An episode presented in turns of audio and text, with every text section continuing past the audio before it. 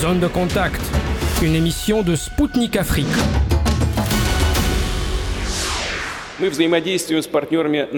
Nous coopérons avec nos partenaires sur la base des principes d'égalité et de respect des intérêts de chacun. Les sommets Russie-Afrique ont constitué une véritable percée. Le continent africain fait de plus en plus entendre ses intérêts et son droit à une véritable souveraineté. Nous soutenons sincèrement toutes ces aspirations. Bonjour à toutes et à tous, bienvenue sur Radio Spoutnik Afrique. Ce soir, c'est Anthony Lefebvre et son émission Zone de contact pour vous accompagner. Nous sommes de nouveau ensemble pendant une heure et je salue chaleureusement les auditeurs et les auditrices de Maliba FM qui nous écoutent sur le 99.5 FM à Bamako. Comme vous l'aurez compris, le sujet central de notre émission d'aujourd'hui sera l'intervention de Vladimir Poutine devant le Parlement russe. Vous entendrez des extraits de son discours et deux politologues marocains et tunisino-suisses analyseront ses principales déclarations. Et voici les autres sujets qui seront au programme de notre émission d'aujourd'hui. Le ministre malien des Affaires étrangères Abdoulaye Diop a rencontré son homologue russe Sergei Lavrov à Moscou. Le chef de la diplomatie malienne a répondu en exclusivité à une question de Sputnik Afrique sur la levée partielle des sanctions contre Bamako par la CDAO. Emmanuel Macron a évoqué la possibilité d'envoyer des troupes occidentales en Ukraine. Un essayiste franco-serbe est revenu sur les propos polémiques du président français. Des boxeurs juniors centrafricains ont participé à un tournoi international en Russie. Un responsable du ministère de la Jeunesse, des Sports et de l'Éducation civique de RCA commentera cet événement.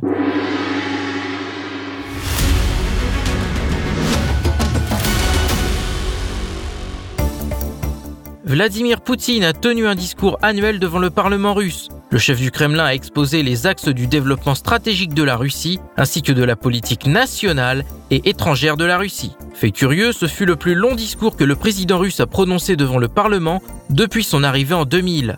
Pour analyser les propos du chef du Kremlin, je vous présente Abdelak Najib, écrivain et politologue marocain, ainsi que Riyad Sidawi, politologue tunisino-suisse. Monsieur Najib, ce fut le plus long discours de Vladimir Poutine auprès de l'Assemblée fédérale. Durant celui-ci, le président russe a affirmé sa détermination d'aboutir à tous les objectifs de l'opération spéciale russe. Quelle analyse générale pourriez-vous nous faire? On peut dire clairement que euh, ce 29 euh, février 2024 marque un tournant dans la vision et la politique du président russe Vladimir Poutine quand il s'adresse à l'Assemblée fédérale et qu'il explique euh, les objectifs et les plans de la Fédération de Russie en ce qui concerne les, les prochaines années. Cette guerre euh, la Russie a démontré que c'est une guerre qui va durer dans le temps. Euh, l'économie de guerre telle qu'établie par Vladimir Poutine est en train de, de, suivre son cours comme il l'a comme il l'a voulu avec euh, avec les, les hauts et les bas que l'on que l'on que l'on sait. Mais il se trouve que face à une coalition internationale, face au, au blocus, face à toutes les sanctions dont fait l'objet la Russie, Vladimir Poutine tient le coup et l'armée russe tient le coup et et, même sur le terrain des opérations, euh, il n'y a aucune faiblesse de ce côté-là, malgré la propagande que l'on peut voir et écouter par-ci par-là, euh, visant à affaiblir ou à donner euh, une autre lecture des réalités du terrain. Voilà, Vladimir Poutine a montré de manière claire toute la détermination de Moscou pour aller au bout de cette opération et qu'il n'y a aucune autre solution pour pour pour l'Ukraine ni dans ce conflit. C'est une vision qui est ce qu'elle est et, et elle a le mérite, euh, elle a le mérite d'être claire dans ce sens que Vladimir Poutine est un homme qui s'est engagé dans une guerre et il ira jusqu'au bout, coûte que coûte. Et vous, Monsieur Sidawi, quelle analyse générale pouvez-vous nous faire du discours du président russe? C'est un discours global qui a traité tous les sujets qui touchent le citoyen russe, que ce soit dans sa vie quotidienne ou en général même les relations internationales de la Fédération russe avec les autres pays euh, il a parlé évidemment du BRICS. Le BRICS doit supplanter et en, en revenu en produit intérieur brut dépasser les, les G7, le groupe du 7. Il a parlé même du monde arabe et des relations extraordinaires avec le monde arabe, historiquement et à nos jours. Il a parlé évidemment de l'opération spéciale euh, en Ukraine. Il a bien expliqué la détermination de la Russie afin de protéger sa population russe dans cette zone. Évidemment, il a aussi parlé que les accusations de, l'Occident que la Russie va utiliser l'arme nucléaire, etc., ou la Russie va envahir l'Europe, ce n'est pas juste, ce n'est pas fondé du tout. Donc, euh, il a traité euh, dans ce long discours tous les aspects qui touchent le citoyen russe et l'État russe. Messieurs, je vous propose d'écouter tout de suite un extrait du discours de Vladimir Poutine et dans son viseur, les habitudes néocoloniales de l'Occident. Écoutons le président russe tout de suite. Le soi-disant Occident, avec ses habitudes coloniales, l'habitude de fomenter des conflits nationaux dans le monde entier, ne cherche pas simplement à limiter notre développement. Au lieu de la Russie, ils ont besoin d'un espace dépendant, mourant, en déclin. En fait, ils aimeraient faire la même chose à la Russie qu'aux nombreuses autres régions du monde, y compris à l'Ukraine. Mais ils ont mal calculé. C'est maintenant tout à fait évident. Ils sont confrontés à la position ferme et à la détermination de notre peuple multinational.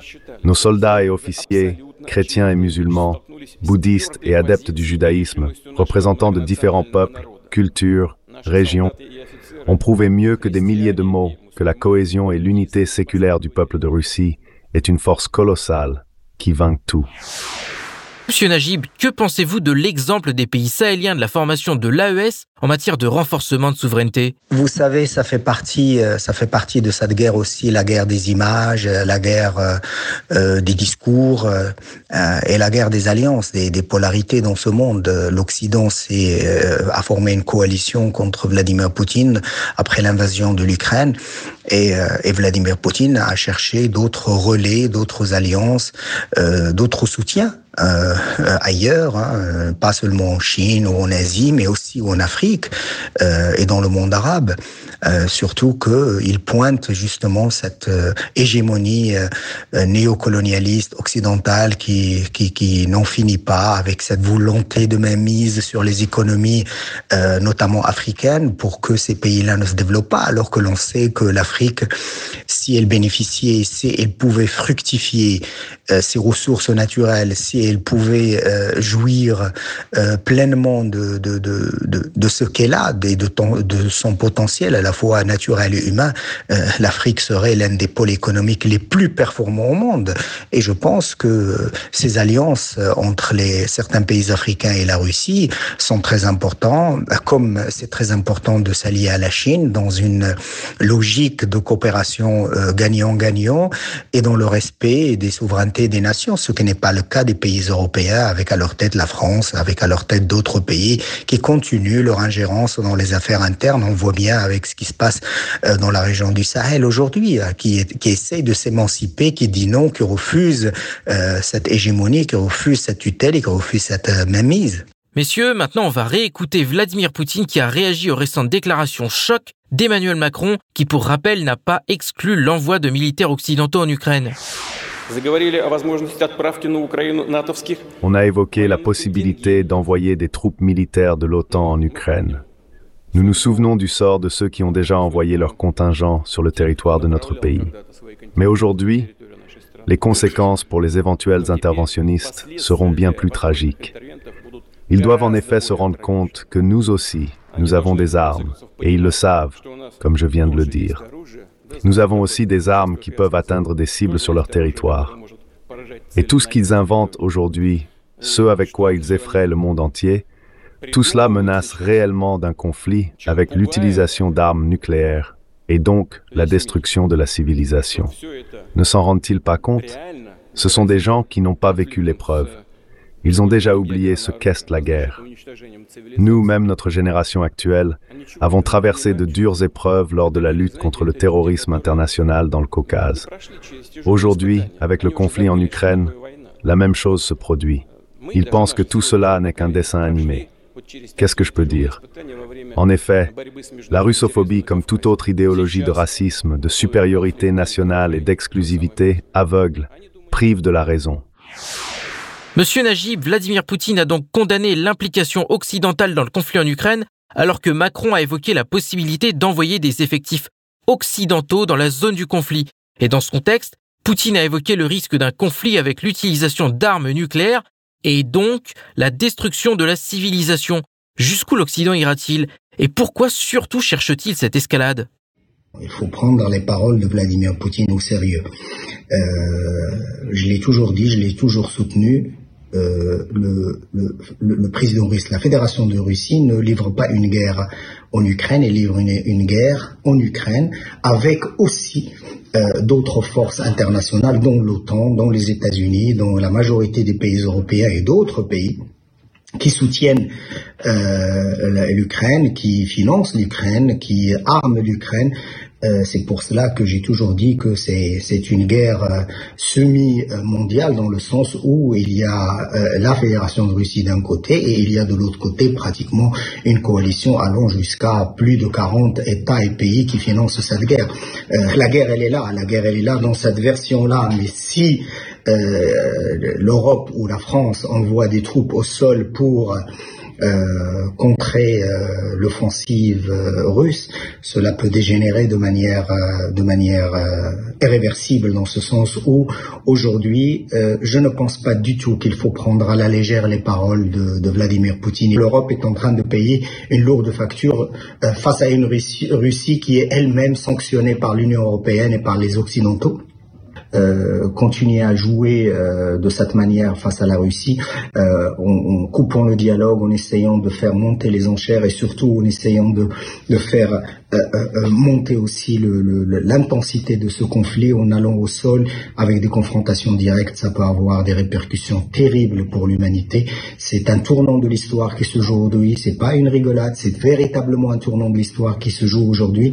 Et, il me semble euh, inconscient de la part des, des, Occidentaux de ne pas tenter le tout pour le tout dans une véritable, euh, une véritable négociation euh, d'homme à homme, dans le respect, parce que c'est ce qui gêne profondément le président russe, c'est ce comportement à la limite méprisant des Européens à l'égard de la Russie. C'est ce que Vladimir Poutine ne veut pas, parce qu'on l'a pas entendu, parce qu'on ne l'a pas pris au sérieux pendant des années, et finalement, Finalement, on voit aujourd'hui le résultat en 2024. C'est une affaire sérieuse. Les déclarations de Vladimir Poutine sont extrêmement, extrêmement graves et il faut en prendre compte parce que le, leur tourne et l'escalade est en cours avec euh, le spectre d'un conflit mondial. N'oublions pas tout ce qui se passe au Moyen-Orient et n'oublions pas non plus, comme l'a d'ailleurs signalé le président russe euh, à maintes reprises, comment il se fait qu'il y a plus de 40 États qui aident l'Ukraine face à la Russie et il n'y a personne qui aide la Palestine face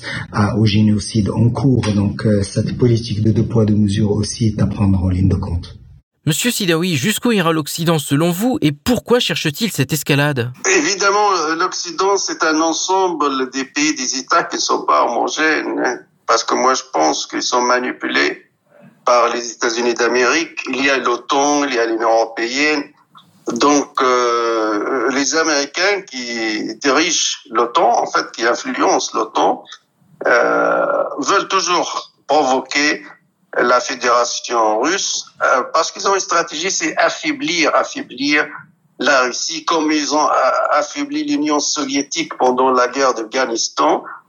Euh, ils veulent euh, refaire ce scénario, affaiblir de l'intérieur, affaiblir l'économie russe dans cette guerre d'usure en Ukraine. Peut-être que ça, ça peut marcher comme c'était le cas en Afghanistan. Mais évidemment, ce scénario, c'est impossible parce que euh, la Russie défend son propre territoire. Hein. C'est une guerre euh, qui touche des, citoyens russes directement, donc il y a l'obligation de protéger ses citoyens. Et aussi, il y a eu le choc euh, sur, auprès des milieux occidentaux parce que ils ont planifié que l'économie russe va s'effondrer avec les sanctions, les embargos, avec le système, l'exclusion du système SWIFT.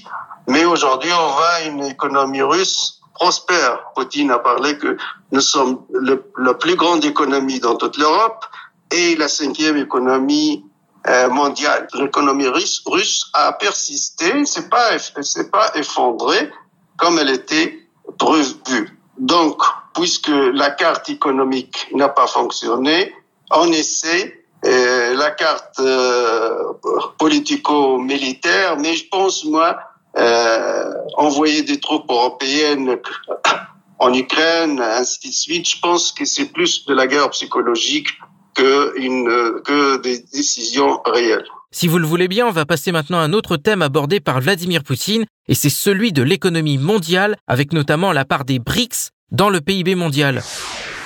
Без суверенной, сильной России никакой прочный миропорядок невозможен. Aucun ordre mondial durable n'est possible sans une Russie souveraine et forte.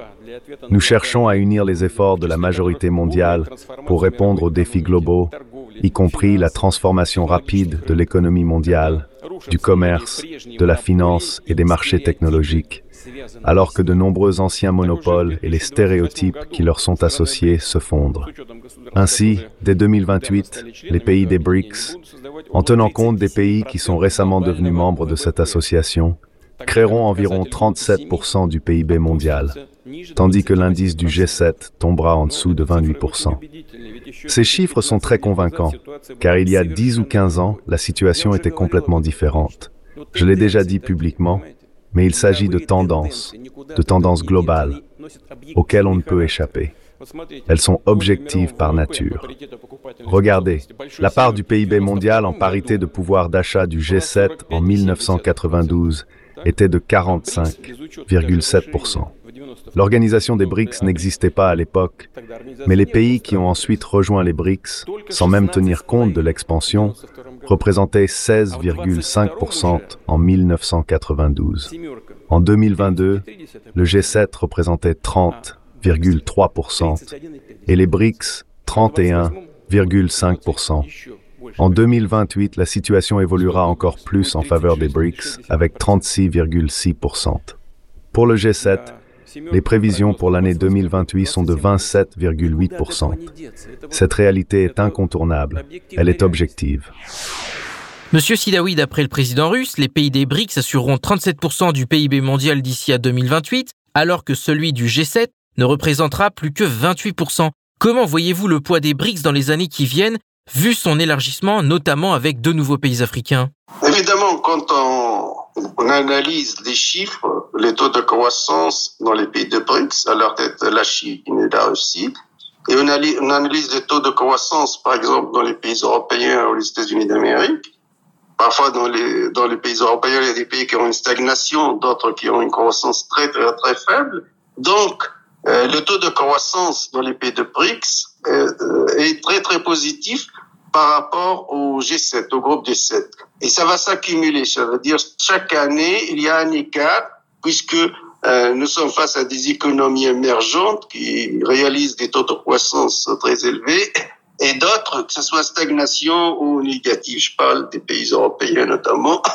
Et ça va s'accumuler chaque année, chaque année. Donc, dans 10 ans, on va voir bien euh, l'écart qui va être très très visible entre les pays de BRICS qui vont avoir l'avantage et les G7.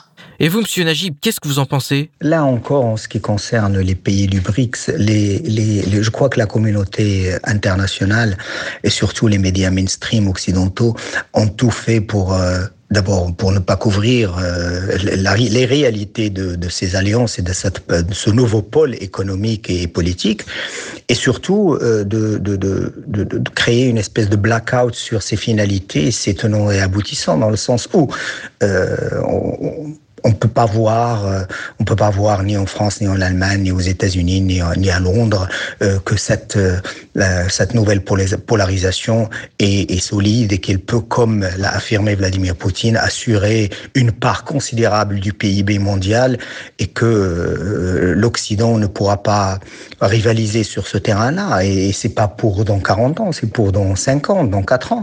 Et ça, c'est une réalité géopolitique, géostratégique très très importante. Il y a une nouveau pôle économique est en train de se dessiner et ce nouveau pôle économique fait partie aussi de cette vision et de ce changement de paradigme dans un monde euh, qui a qui a qui a qui est en fin de cycle, c'est-à-dire que le monde tel qu'il a fonctionné jusqu'en 2019 est fini, on le sait.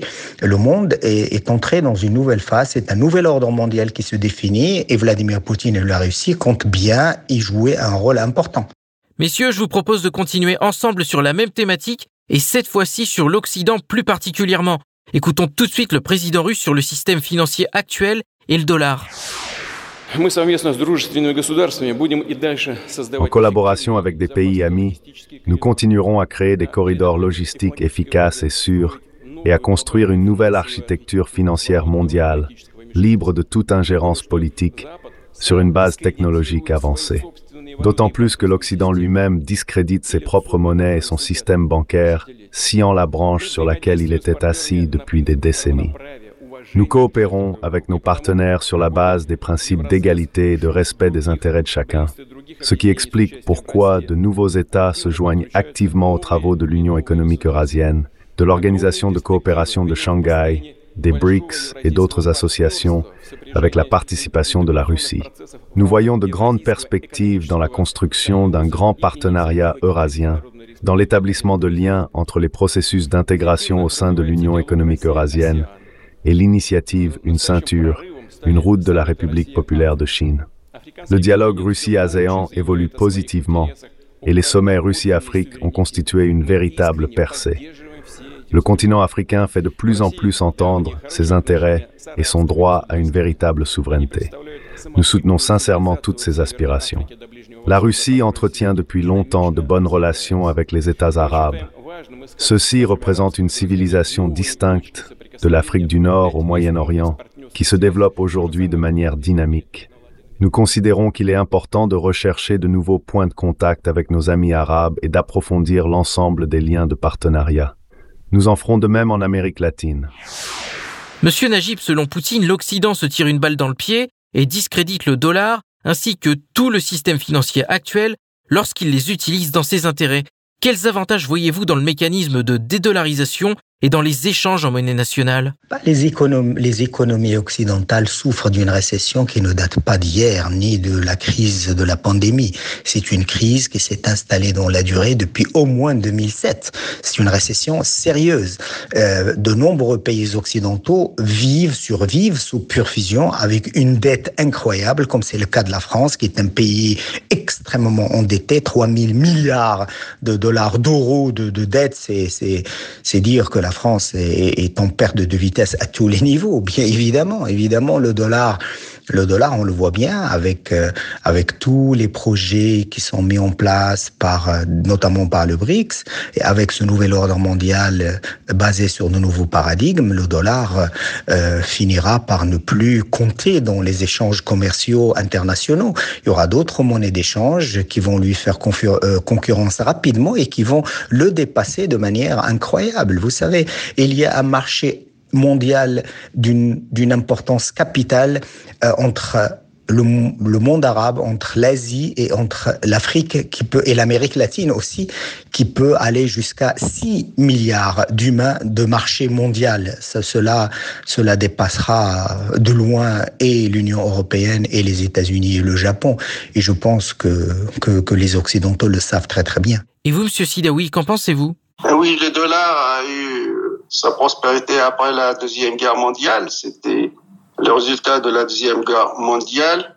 Mais nous savons bien aujourd'hui, au plan économique, que le monde a changé, hein, parce qu'il y a l'alliance sino-russe. L'alliance sino-russe a montré son efficacité, hein, son efficacité, puisque l'embargo économique euh, n'a pas eu d'une influence négative sur l'économie russe. Aussi, c'est grâce à l'alliance entre la Chine et la Russie euh, les Chinois et les Russes et les pays de BRICS travaillent euh, dans ce sens-là, c'est affaiblir la domination du dollar dans une première étape. Et évidemment, puis euh, on, en finit avec le dollar et, et le recours à la monnaie nationale. Et nous savons bien que le dollar déjà est très affaibli actuellement au plan mondiale. Parce que les États-Unis d'Amérique, certes, ils ont, ils ont utilisé la carte de dollars et le système Swift, euh, Swift et le système bancaire en leur faveur, et ils ont utilisé comme une arme de sanction, mais contre plusieurs pays, ils ne peuvent pas sanctionner la Russie, la Chine, l'Iran et d'autres, et la Corée du Nord et d'autres pays du monde, finalement, vont se trouver tout seuls juste avec leurs alliés en Occident. Monsieur Najib, tandis que le continent africain affirme de plus en plus fort sa souveraineté, la Russie le soutient pleinement, a indiqué Vladimir Poutine. Comment le nouveau système multipolaire que la Russie est en train de véhiculer peut-elle aider l'Afrique à se renforcer? Le président Vladimir Poutine a misé, et pas depuis aujourd'hui, il a, compris très très vite l'importance de l'Afrique et surtout l'importance de l'Afrique pour les prochaines années. Euh, moi, je suis de ceux qui pensent que l'avenir de l'humanité appartient à sa périphérie, l'Afrique étant l'un des continents, sinon le continent le plus prometteur, le plus qui est le plus riche en termes de ressources naturelles, en termes de terres rares, en termes de minerais importants, en termes de potentiel humain avec un marché conséquent, énorme. C'est l'une des c'est l'une des régions les plus peuplées au monde où il y a encore tout à faire. Et le fait que la Russie mise sur euh, une stratégie euh, win-win en, Afrique avec une nouvelle approche et, différente de ce que l'Occident a toujours mis en place, dans le respect de la souveraineté des, des pays africains, dans le respect du potentiel africain, dans le respect de la culture africaine, dans le respect des mécanismes euh, de travail euh, africains, ben, la Russie a tout à gagner et elle a raison de miser sur le continent de l'avenir. Messieurs, je voudrais revenir avec vous sur la prétendue attaque russe en Europe, inventée de toutes pièces par les pays occidentaux. Vladimir Poutine a justement réagi à cela. Je vous propose de l'écouter tout de suite. La Russie est prête à dialoguer avec les États-Unis d'Amérique sur les questions de stabilité stratégique. Mais je voudrais insister, chers collègues, pour que tout le monde me comprenne. Dans ce cas, nous parlons d'un État dont les cercles dirigeants mènent des actions ouvertement hostiles à notre égard. Et alors, ils vont discuter sérieusement avec nous de questions de stabilité stratégique, tout en essayant d'infliger à la Russie, comme ils le disent eux-mêmes, une défaite stratégique sur le champ de bataille. C'est un exemple flagrant de cette hypocrisie. Récemment, de plus en plus d'accusations infondées ont été lancées, par exemple que la Russie aurait l'intention de déployer des armes nucléaires dans l'espace. Ces insinuations, et elles ne sont rien d'autre que des insinuations, ne sont qu'un stratagème pour nous entraîner dans des négociations à leurs propres conditions, qui ne sont favorables qu'aux États-Unis. Ce faisant, ils bloquent notre proposition qui est sur leur table depuis plus de 15 ans. Je veux parler du projet de traité sur la prévention du déploiement d'armes dans l'espace que nous avons préparé en 2008. Il n'y a pas eu de réaction. On se demande de quoi il parle. C'est pourquoi nous avons toutes les raisons de croire que les propos des autorités américaines actuelles concernant leur prétendu intérêt pour des négociations avec nous sur des questions de stabilité stratégique sont démagogiques. L'Occident a provoqué des conflits en Ukraine, au Moyen-Orient et dans d'autres régions du monde et continue de mentir. Aujourd'hui, ils affirment sans aucune gêne que la Russie aurait l'intention d'attaquer l'Europe. Vous et moi comprenons bien qu'il s'agit là d'une absurdité. Et en même temps, ils choisissent eux-mêmes des cibles pour des frappes sur notre territoire, choisissant les moyens les plus efficaces, pense-t-il, pour nous vaincre. Monsieur Sidawi, le président russe a souligné que les pays occidentaux continuent de mentir en prétendant que la Russie allait attaquer l'Europe. Pourquoi, à votre avis, l'Occident essaie-t-il de présenter la Russie comme un pays souhaitant s'impliquer dans une guerre mondiale? C'est n'est pas la première fois. Hein. Le capitalisme occidental a besoin toujours d'un ennemi, a besoin toujours d'un adversaire, un ennemi, et afin de régner la peur sur ces populations, justifier euh, la course d'armement et, euh, et faire régner euh, l'attention dans le monde. C'est pas la première fois, hein, c'était la première guerre mondiale, la deuxième guerre mondiale. Donc, euh, on a vu depuis les événements en Ukraine, depuis l'opération spéciale en Ukraine, euh, l'Occident a diabolisé euh, la Russie hein, dans euh, ce qu'ils appellent souvent la dualité, le, les bons et les méchants. Avant, c'était l'islam, le monde arabe, les musulmans, etc. Aujourd'hui, c'est la Russie. Peut-être demain, c'est la Chine. Donc, c'est un Occident capitaliste qui a besoin toujours d'un ennemi, hein, et afin de le diaboliser et mobiliser sa population contre euh, cet ennemi. Parce que le capitalisme occidental ne peut pas vivre dans la paix, dans la concurrence parfaite, la concurrence pacifique. Et selon vous, Monsieur Najib, pourquoi l'Occident véhicule ce narratif contre la Russie? Vous savez, les médias, euh, les médias occidentaux, qui sont les médias mainstream, euh, qui sont les médias les plus influents dans le monde, puisque la majorité suivent euh, euh ce qui se passe euh, sur les télévisions occidentales, dans les journaux occidentaux. on le sait, on le sait, c'est rempli de propagande. On le voit dans des émissions, que ce soit à Londres, que ce soit à Berlin, que ce soit à Paris, que ce soit à New York ou à Washington. On répète les mêmes choses et on a toujours diabolisé la Russie, on a toujours méprisé la Russie, on a toujours eu peur de la Russie. Et je pense que c'est l'une des erreurs historiques de, de, de ces 30 dernières années, c'est que l'Occident n'a pas compris qu'il fallait jouer avec la Russie, qu'il fallait compter avec la Russie, qu'il fallait considérer la Russie comme un partenaire à la fois politique, économique important est géostratégiquement important pour l'Europe et pour le monde. Euh, et c'est de ce mépris que découle aujourd'hui le conflit et puis la rupture du dialogue avec les Occidentaux qui n'ont jamais pris au sérieux un président comme Vladimir Poutine qu'on a toujours présenté comme un potentat, comme un, comme un tyran, comme un despote. Euh, diabolisation n'a plus cours. Vous savez, les Occidentaux l'ont fait avec les pays arabes. Regardez comment ils ont présenté l'Irak, inventant même des preuves de nucléarisation d'un pays qui était au bord du gouffre euh, économiquement et socialement et politiquement. Regardez ce qu'ils ont fait avec euh, le colonel Muammar Kadhafi.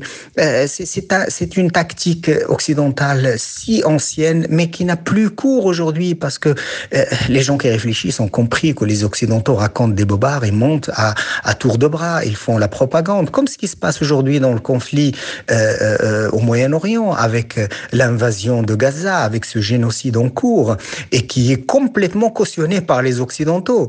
Et au même moment, ils sont en train de diaboliser la Russie qui a envahi l'Ukraine. Et pourquoi ils ne font pas une coalition pour aider les Palestiniens aussi? Vous voyez, c'est ce jeu-là qui n'est pas crédible pour personne aujourd'hui. Et je pense que l'humanité a compris. Il y a un éveil un peu planétaire qui est en train de se mettre en place et qui montre euh, tous les, toutes les dérives occidentales, toutes les limites de la pensée occidentale et que l'Occident est en train de vivre. Il a fait 100 ans, il est en train de vivre ces dernières années et que euh, s'il ne change pas de paradis. C'était Abdelak Najib, écrivain et politologue marocain, ainsi que Riyad Sidawi, politologue tunisino-suisse pour Sputnik Afrique. Ils ont commenté le discours annuel de Vladimir Poutine devant le Parlement russe. Suivez Sputnik Afrique sur Maliba FM du lundi au vendredi à 19h. Sputnik décryptera l'actualité africaine et internationale dans ses émissions L'Afrique en marche, Zone de contact et Marché en main. Politique, économie, défense et diplomatie. Des spécialistes de renom vous donneront une vision alternative à celle proposée par les médias mainstream du lundi au vendredi à 19h sur Maliba FM.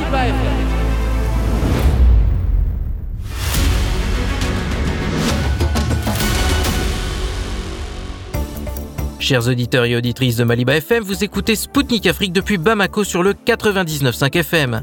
Bienvenue à celles et ceux qui viennent de nous rejoindre à l'instant. Le ministre malien des Affaires étrangères, Abdoulaye Diop, était à Moscou pour rencontrer son homologue russe, Sergei Lavrov. Plusieurs dossiers régionaux ont été au menu des discussions entre les deux ministres. Monsieur Diop a exprimé la gratitude du Mali à l'égard des autorités russes pour les engagements tenus par la Russie, notamment dans le domaine humanitaire. Monsieur Lavrov indiquait que Moscou poursuivrait son soutien à Bamako, et ce notamment dans la fourniture de denrées alimentaires. Il a également été question de la coopération russo-malienne dans le domaine de la sécurité, qui a permis au Mali de faire des avancées considérables en la matière. Je vous propose d'écouter le ministre malien des Affaires étrangères tout de suite. Euh, je dois dire que le Mali reste solidaire euh, de la Russie dans les défis auxquels elle continue à faire face. Euh, nous voudrions d'emblée exprimer en tout cas notre appréciation positive par rapport à l'excellence des relations entre la Russie et notre pays, notamment au plan sécuritaire, qui a enregistré des progrès notables au cours de ces derniers mois euh, qui ont permis de renforcer les capacités de nos forces de défense et de sécurité. Euh, plus récemment, la reprise historique de la région de Kidal et de la ville de Kidal par les forces armées maliennes le 14 novembre, après près d'une décennie euh, d'occupation de cette localité par des groupes hostiles à la paix. Et une des illustrations les plus emblématiques des liens qui existent aujourd'hui entre la Fédération de Russie et le Mali et des succès qui sont remportés sur le terrain pour permettre au Mali d'exercer sa souveraineté entière euh, et aussi euh, de bénéficier de l'intégrité de son territoire national. Sur le plan humanitaire, je dois encore une fois exprimer notre gratitude à la Fédération de Russie pour le soutien euh, constant à l'Afrique et au Mali, et dans ce cadre rappeler que la Russie tient ses engagements. Euh, sur le plan de l'assistance humanitaire et de l'aide humanitaire qui a été promise à notre pays, les choses se sont passées, se sont concrétisées, et plus récemment, les livraisons d'engrais, de blé et même de gasoil sont e-, effectives au niveau du Mali et je dois dire que ceci est un pas extrêmement important. Lors de la conférence de presse conjointe, notre correspondante a pu interroger le chef de la diplomatie malienne sur la décision récente de la CDAO de lever partiellement les sanctions contre Bamako. Écoutons tout de suite la réponse du chef de la diplomatie malienne. Euh, Votre Excellence, la CDAO vient d'annoncer la levée de sanctions contre le Mali, mais également contre le Niger et la Guinée. Comment évaluez-vous cette démarche de la CDAO Peut-on affirmer que par cette démarche, la CDAO euh, reconnaît l'échec de sa politique de sanctions? Et euh, comptez-vous faire le retour au sein de cette organisation? Merci, Merci. pour la question. Je dois dire que je ne veux pas commenter une décision qui a été prise par une organisation à laquelle le Mali n'appartient pas. vous le savez, le mois dernier, le Mali, le Burkina et le Niger ont saisi officiellement euh, la CDAO pour indiquer euh, qu'ils se retirent sans délai euh, de cette organisation. Cette décision a été prise sur la base d'un certain nombre de constats. Parce que je rappelle que le Mali est pays fondateur de cette organisation, mais nous avons vu que progressivement, euh, cette organisation est devenue un instrument entre les mains de certaines puissances qui cherchent à créer le désordre dans notre région et qui cherchent à utiliser nos institutions pour pouvoir euh, euh, pour pouvoir créer des problèmes au pays, créer même une menace parce que l'organisation a, a, mis sur la table une menace d'agression militaire contre un de ses États membres au moment où notre organisation, y a un pacte de non-agression entre nous.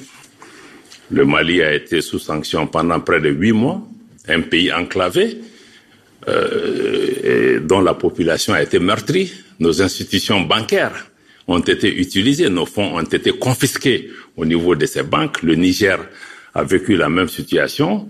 Euh, le Mali s'est élevé contre le fait que nos institutions deviennent des armes contre nous-mêmes, nos populations et constituent une menace.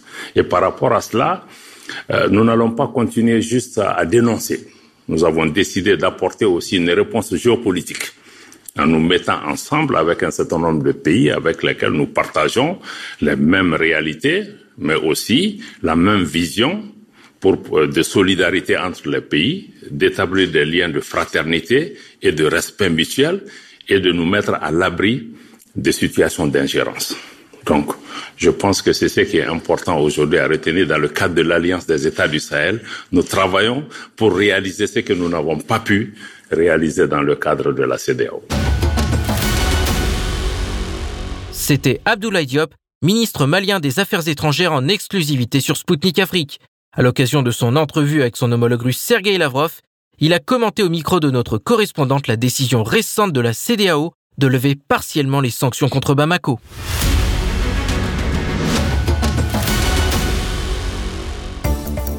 Mesdames, Messieurs, vous êtes bien à l'écoute de Spoutnik Afrique sur les ondes de Maliba FM à Bamako. Bienvenue à celles et ceux qui viennent de régler leur poste de radio sur le 99.5 FM. Emmanuel Macron a ouvert la porte à l'envoi de troupes occidentales en Ukraine. C'est à l'issue d'une conférence réunissant 21 chefs d'État européens qu'il a fait cette annonce. Le Premier ministre slovaque Robert Fico a déploré que cette rencontre se soit déroulée dans une ambiance de militaire, sans un seul mot en faveur de la paix. Ces déclarations du chef de l'Élysée ont suscité un vif émoi au sein de la classe politique française, toutes tendances politiques confondues. Pire, le président français s'est retrouvé lâché par ses partenaires. Les dirigeants européens se sont désolidarisés des propos d'Emmanuel Macron, tout comme le secrétaire général de l'OTAN Jens Stoltenberg, qui ont exclu cette éventualité. Au micro de Sputnik Afrique, Nicolas Mirkovic, essayiste franco-serbe, président de l'association humanitaire Ouest-Est, qui intervient dans le Donbass, est revenu sur les conséquences d'une telle initiative de la part du président français. Alors que l'armée russe a réalisé plusieurs avancées sur le front, Emmanuel Macron a évoqué la possibilité d'envoyer des troupes occidentales en Ukraine. Quel risque à l'échelle mondiale pourrait avoir cette initiative selon vous? C'est un risque majeur. Ce sont des paroles insensées euh, d'Emmanuel Macron et qui devrait être en train de parler de paix, qui rassemble une vingtaine de, de pays au palais de l'Élysée concernant la guerre en Ukraine. Et au lieu de sortir avec une proposition de paix, de négociation, il arrive avec une proposition qui est clairement une escalade grave du conflit. La France participe déjà activement à ce conflit en finançant Kiev, en finançant Zelensky, en lui donnant des armes, en lui donnant de l'argent, en lui apportant de la formation militaire, en lui donnant même des militaires français qui aident déjà aujourd'hui l'armée ukrainienne. Mettre de manière visible et officielle des soldats français ou des soldats de l'OTAN sur le sol ukrainien est une ligne rouge que la Russie ne pourrait pas accepter, qui ferait de la France encore plus, euh, on va dire, co-belligérant avec l'Ukraine, et ça risquerait tout simplement d'entraîner euh, le monde dans une dans une guerre, euh, on va dire continentale, qui pourrait dégénérer et devenir mondiale. Et nous connaissons cette phrase qui est attribuée à Einstein. Nous ne savons pas à quoi ressemblera la troisième guerre mondiale mais à la quatrième, nous nous battrons avec des cailloux et des bâtons. Ces propos du président Macron ont bien entendu provoqué de vives réactions et selon les autorités russes, l'envoi de contingents occidentaux débouchera inévitablement sur un conflit entre la Russie et l'OTAN. Donc, pourquoi, à votre avis, les pays occidentaux cherchent-ils une escalade de ce conflit? Alors, je pense qu'il y, a plusieurs réponses. D'abord, les pays qu'on dit occidentaux, qui sont des pays atlantistes ou qui ont rejoint l'OTAN, suivent les États-Unis. Cette guerre, nous le savons, a été préparée depuis le coup d'État de 2014, même avant, euh, par les États-Unis en Ukraine. C'est eux qui veulent euh, cette guerre. Et malheureusement, de nombreux responsables politiques européens sont des atlantistes. Ils sont alignés sur cette idéologie qui consiste à dire que les États-Unis sont le gendarme du monde, que nous devons suivre les États-Unis et que c'est notre modèle et que, en gros, les différents pays sont des euh, membres de l'OTAN, par exemple, sont des protectorats. C'est ce que disait Zbigniew Brzezinski dans Le Grand Échiquier. L'Europe de l'Ouest est globalement un protectorat américain. Donc, ils ne font que répéter ce qu'ils entendent à Washington. ils ont été formés comme ça. On a eu des l'élite occidentale a été formée dans des universités, dans des par des think tanks euh, qui ont été financés, poussés, encouragés, euh, contrôlés par des atlantistes. Et donc c'est un peu la pensée dominante de la classe dirigeante actuelle aujourd'hui. Donc, ils répètent ce qu'ils entendent euh, de la part de Joe Biden, qui a clairement donné la mission de euh, mettre la pression sur la, Russie. Même si c'est contre-productif pour nous. On voit bien que les, sanctions ne marchent pas, que la situation européenne est très mauvaise, économiquement, politiquement, spirituellement, euh, tout ce que vous voulez, l'Europe va mal. et il ne, cette classe politique est juste, on va dire, elle est complètement obnubilée par cet atlantisme. Elle ne cherche pas de solution pragmatique, elle est déconnectée de la réalité. Je pense que c'est important de souligner que sur les crises majeures que traverse l'Europe, que ce soit une crise, comme je disais tout à l'heure avec quelques instants, euh, sociale, identitaire, euh, économique, euh, la crise de, la crise du Covid, la crise de l'Ukraine, euh, les responsables politiques de l'Union européenne sont déconnectés de la réalité et ils prennent des décisions sans se référer au peuple et parfois même contre l'avis euh, des peuples. Donc je pense que c'est une position qui est suicidaire euh, qui, qui, qui, fait peur. Ce ne sont pas des propos à prendre à la légère. Je dirais que le seul point positif de ces 24 dernières heures est qu'on a entendu dans différentes capitales européennes euh, des responsables politiques de premier plan, hein, comme Olaf Scholz, le chancelier allemand, disant le contraire de ce qu'a dit Emmanuel Macron. Olaf Scholz a dit que ni l'Union européenne ni l'OTAN n'enverraient des soldats au sol sur le, en Ukraine. C'est un désaveu, c'est une gifle pour Emmanuel Macron et on a eu des échos similaires de la part de la Suède, de la Pologne, de la Grèce, il me semble aussi. Donc on montre aussi que l'Union européenne n'est pas du tout unie, il n'y a pas de stratégie.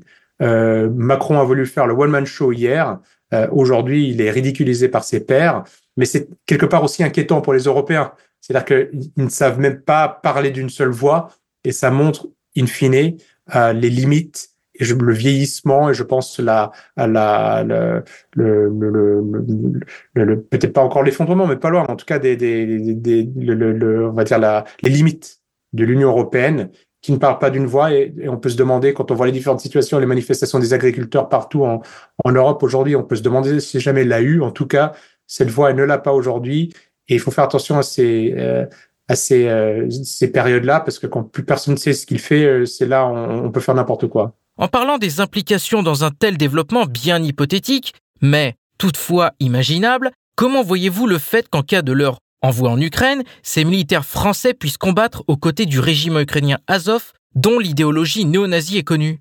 Ce serait une honte pour la France. La France a résisté contre l'occupation allemande, elle a résisté contre le nazisme. Euh, elle a été héroïque euh, pendant la Deuxième Guerre mondiale, notamment par la résistance du général de Gaulle, qui non seulement s'est opposé à l'occupation allemande, mais qui a aussi qui a lutté pour éviter que la France devienne un protectorat des États-Unis à, cette époque-là.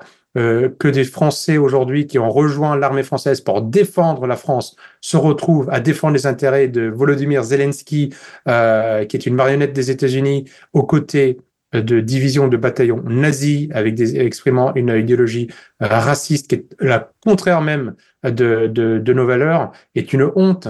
Et, euh, et on se demande même quel est l'apport que les soldats français pourraient apporter, parce que les soldats français ne se sont pas battus dans des tranchées depuis la Première Guerre mondiale, quasiment. On pourrait dire peut-être euh, aussi euh, pendant certaines guerres d'indépendance des anciennes colonies, mais il n'y a pas d'expérience française. Donc c'est plutôt les soldats ukrainiens qui apprendraient aux Français comment se battre, parce qu'ils n'ont pas cette formation aujourd'hui, à part peut-être quelques troupes d'élite. Donc je dirais que c'est un double problème, c'est un problème moral, politique. On ne peut pas euh, se battre aux côtés de ces personnes-là, c'est pas possible.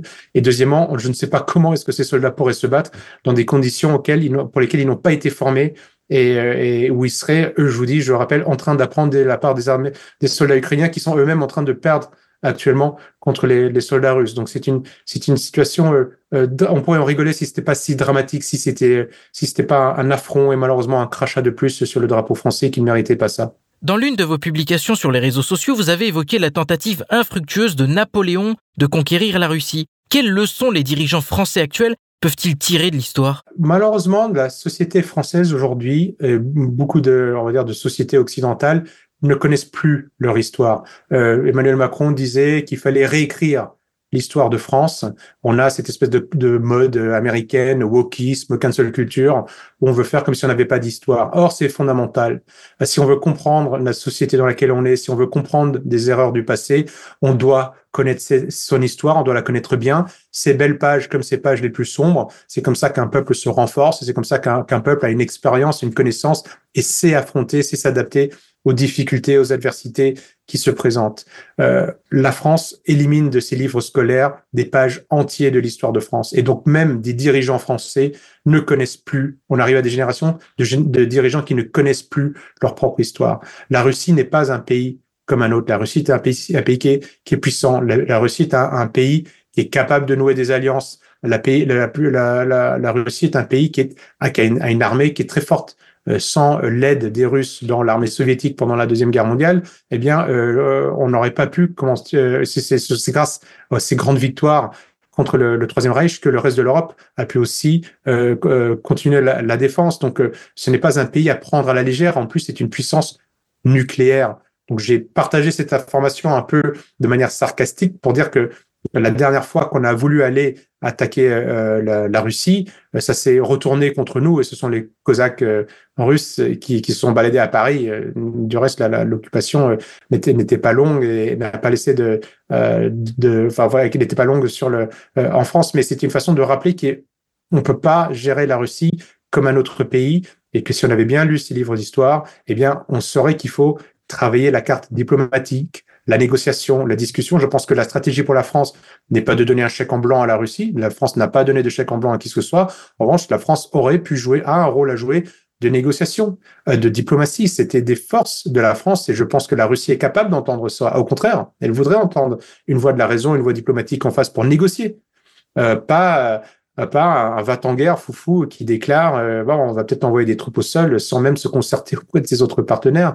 Donc c'est triste, c'est une triste image que renvoie la France qui montre très clairement que je pense que euh, c'est pareil, c'est pas une belle image que donne la présidence française. Lancer une phrase comme ça, ça, ça dégrade l'image de la, la, la, fonction présidentielle et ça montre que voilà, on ne sait pas très bien, on se demande s'il connaît, s'il maîtrise bien son dossier. Après une virulente réaction face aux propos de Macron en France comme à l'étranger, le chef de la diplomatie française indiquait que les militaires français pourraient être déployés en Ukraine sans toutefois participer au conflit. Pourquoi Paris s'obstine-t-elle malgré les avertissements de Moscou? Parce qu'envoyer des soldats, c'est donner une très mauvaise image. Les Français ne veulent pas ça. J'ai lu les réseaux sociaux ce matin, cet après-midi, de gauche euh, comme de droite. Il y a vraiment une, euh, un, un, retour du bâton euh, majeur. Les Français ne sont pas en faveur de cette, de cette, de cette guerre et ils sont encore moins en faveur d'envoyer des soldats se faire tuer sur place. Je pense que la, la façon sibylline de, du ministre des Affaires étrangères de dire que les soldats français vont aider l'armée ukrainienne euh, sans participer à la guerre, euh, c'est une hypocrisie euh, complète. Aujourd'hui, dans la guerre moderne, le fait de donner des indications précises sur où se trouve une cible particulière vous permet d'envoyer une missile. Alors peut-être que le soldat français n'appuiera pas sur le bouton qui a envoyé la, le, missile, mais s'il a donné l'arme et s'il a donné les coordonnées, il est responsable des conséquences de ce tir. Et surtout quand ces conséquences sont, par exemple, des tirs sur des cibles civiles, ce qu'on a vu ces derniers, ces derniers temps, malheureusement ces dernières années, euh, par l'armée ukrainienne. Donc, euh, évidemment que ce serait une, une escalade, ce serait dans, dans, dans l'engrenage de la guerre, mais c'est de l'hypocrisie. S'il y a des soldats français au sol, ces soldats ont été formés pour faire la guerre pas pour faire des opérations humanitaires, pas pour reconstruire des bâtiments, euh, pas pour distribuer des petits pains à la sortie des, des écoles. donc, c'est évidemment, ils participeraient à la guerre. Et on pense aussi, on, rien ne nous, nous dit que même qu'il n'y aurait pas des opérations commando. On sait déjà qu'il y a des soldats français qui participent activement, euh, non officiellement auprès de l'armée ukrainienne. Qu'est-ce qui dit que derrière les, les troupes qui seraient non belligérantes envoyé par la France, il n'y aurait pas des commandos cachés. Donc je pense que c'est euh, c'est quelque chose qui n'est pas sérieux, euh, ça ne trompe personne, c'est une escalade. Et j'ai de la peine, je pense, pour les soldats français qui se sont réveillés ce matin et qui se sont dit, euh, après avoir tenté d'amener de, d'amener la paix au Sahel, mal, avec beaucoup de, de maladresse, euh, avec la en même temps, les Français sont même pas capables de mettre de l'ordre dans leur propre pays. Et maintenant, le soldat, on lui dit, va te battre en, en Ukraine pour défendre Zelensky. Euh, je pense que peu doivent comprendre aujourd'hui et quelle est cette réflexion. Ces personnes qui se sont engagées pour défendre la France sont envoyées aux quatre coins du monde et n'ont pas le droit de remettre de l'ordre dans leur propre pays. Je pense que c'est triste pour eux et, les, les, paraphrases du ministre des Affaires étrangères ne doivent tromper personne. Si la France envoie des soldats en Ukraine, ce sera une escalade grave de la guerre et il peut y avoir des répercussions extrêmement graves. Il y aura des répercussions graves pour la France. C'était Nicolas Mirkovic essayiste franco-serbe et président de l'association humanitaire Ouest-Est pour Spoutnik Afrique.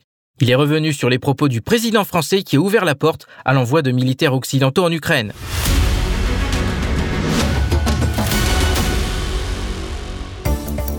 Chers auditeurs et auditrices de Maliba FM, je vous rappelle que vous écoutez Radio Spoutnik Afrique sur le 99.5 FM à Bamako.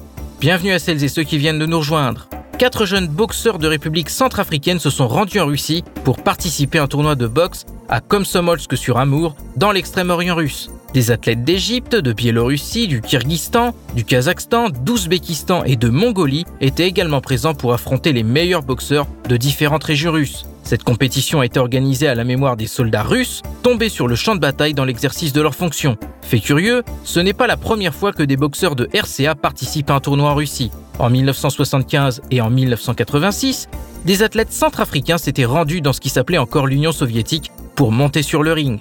Au micro de Sputnik Afrique, l'INECOV Christian Goubon, chargé de mission par intérim au ministère centrafricain de la jeunesse, des sports et de l'éducation civique, a commenté la participation de jeunes boxeurs de son pays à un tournoi en Russie. Est-ce la première fois que vous venez en Russie Et quelle impression tirez-vous de cette visite? C'est pour la première fois que nous sommes invités en Russie. Toute la délégation, c'est pour la première fois. Mais la Russie, c'est une grande, euh, une grande nation, un grand pays, une grande puissance. Ça nous a, et a été très impressionnant et très hospitalier. Qu'est-ce que la participation d'Africains dans ce genre de compétition signifie pour vous et quelles sont vos attentes? C'est pour, euh, pour nous une grande fierté et aussi euh, une grande reconnaissance de l'État russe à l'État centrafricain que nous sommes, euh, nous avons représenté toute l'Afrique noire à cette compétition. C'est un honneur pour nous. Quelle est l'importance de ce genre d'événement pour les relations russo-africaines? La relation, elle est très bonne pour la simple raison que Son Excellence, euh, le président Vladimir Poutine, président de la République Russie, a volé au secours de notre nation, la République centrafricaine, que dirige le, président de la République, chef de l'État, son Excellence le professeur Faustin Archange Padera, qui entretient une très bonne relation et même le président, euh, son Excellence Vladimir Poutine l'a invité avant que nous ne venions. Donc notre président était à une semaine avant nous et c'est pour nous une grande fierté. Et cette coopération, elle est de, de bon office. Comment pouvez-vous évaluer le niveau de boxe professionnel dans votre pays et dans les autres pays africains? Et quels sont les défis qui restent encore à relever selon vous? Il n'y a rien à comparer parce que euh, pour une grande nation qui dispose de toutes les infrastructures et toutes les techniques, euh, nous, en République centrafricaine, nous ne sommes que des amateurs et avec beaucoup de difficultés, euh, des coups d'État à répétition, de, des, euh, des trafics euh, où on a détruit toutes nos infrastructures, euh, nos athlètes, nos athlètes que nous les avons amenés, ils sont que des amateurs et ils n'ont pas assez de matériel pour pouvoir s'entraîner. Donc euh, pour nous, c'est une expérience que nous sommes venus vivre et nous ne pouvons que profiter de cette occasion ici pour solliciter la fédération, euh, la fédération russe de boxe de voler à notre secours et de chercher vraiment à nous soutenir parce que nous avons vraiment l'envie d'être aussi des grands professionnels comme vous et une école académique, pourquoi pas, pour nos jeunes athlètes que nous les avons amenés pour la première fois, mais ils ont quand même, euh, ils ont, ils ont mérité ce qu'ils ont fait, mais il n'y a rien à comparer. Ils sont, vous êtes meilleurs ici et vous êtes euh, une nation qui est très puissante. Donc euh, nous ne pouvons que venir profiter de cette occasion pour, pour faire notre connaissance et renforcer notre capacité. Mais nous ne pouvons que vous demander si vous pouvez vraiment nous aider dans le sens de cette compétition. Ça nous permettra au moins de relever le défi. Que faut-il faire pour assurer le développement de ce sport sur le continent et comment l'expertise russe pourrait-elle y contribuer? Aujourd'hui, la diplomatie entre l'Afrique et la Russie, elle est de très bonnes, de très bonnes relations. Et ce que nous nous demandons, comme le sport unit le peuple, que cette, cette diplomatie va dans le sport. Et nous ne pouvons que bénéficier de votre expertise. Puisque là, pour le moment, les instructeurs russes sont avec nous, à nos côtés, pour former, encadrer nos militaires, il faut que ça soit aussi réciproque pour le sport. Et nous voulons vraiment que dans le sport, dans l'agriculture, dans l'élevage, nous demandons euh, à l'État russe de voler à notre secours pour nous pour nous développer, pour nous développer et pour aller maintenant vers le pays émergent. Nous avons besoin de votre expérience et nous comptons sur vous puisque la jeunesse hier était dans, dans les troubles. Aujourd'hui, ils sont en train de reprendre maintenant la conscience et ils veulent aller de l'avant. Et donc, l'expérience de la jeunesse russe pourra nous servir de, base pour pouvoir aller de l'avant. C'était l'INECOF Christian Goubon, chargé de mission par intérim au ministère centrafricain de la Jeunesse des sports et de l'éducation civique pour Spoutnik Afrique. Il a commenté la participation de jeunes boxeurs de RCA à un tournoi en Russie, une première depuis 1986.